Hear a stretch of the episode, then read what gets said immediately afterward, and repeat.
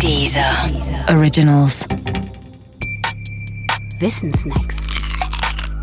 Echt Krimi.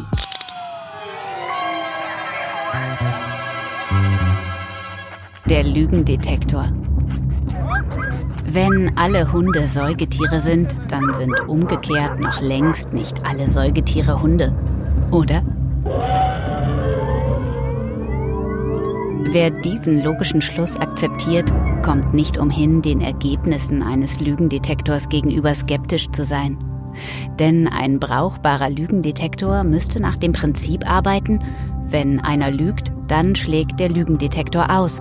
Und wenn der Lügendetektor ausschlägt, dann lügt einer. Tut er aber nicht. Um das zu verstehen, muss man wissen, was ein Lügendetektor tatsächlich tut.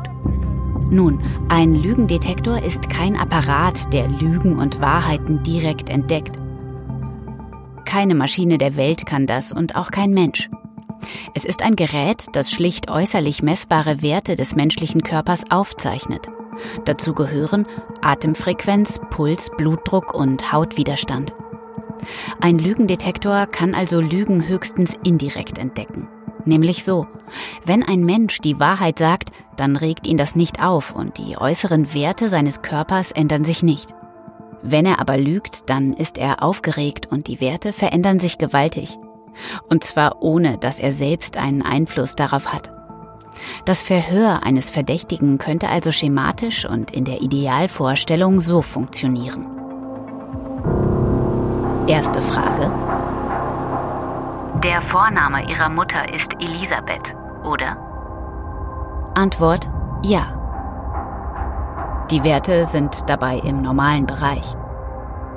Zweite Frage. Sie haben von 1993 bis 95 in Berlin gelebt, richtig? Antwort ja.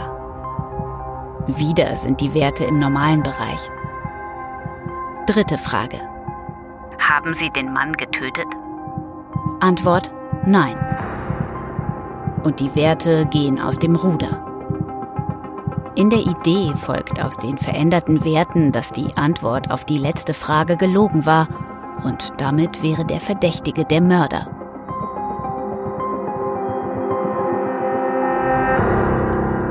Doch so darf man nicht schließen. Denn wenn alle Hunde Säugetiere sind, dann sind noch längst nicht alle Säugetiere Hunde, oder? Es gibt nämlich neben der Lüge viele weitere Gründe, warum sich die Parameter ändern könnten. Einer davon ist sicherlich der, wer als Unbescholtener von der Polizei gefragt wird, ob er einen anderen getötet hat, der ist oft auch eins, nämlich aufgeregt. Oder, um im Bild zu bleiben, wenn sich bei Lügnern die äußeren Werte ändern, dann heißt das aber nicht, dass all jene, bei denen sich die äußeren Werte ändern, auch Lügner sind, oder?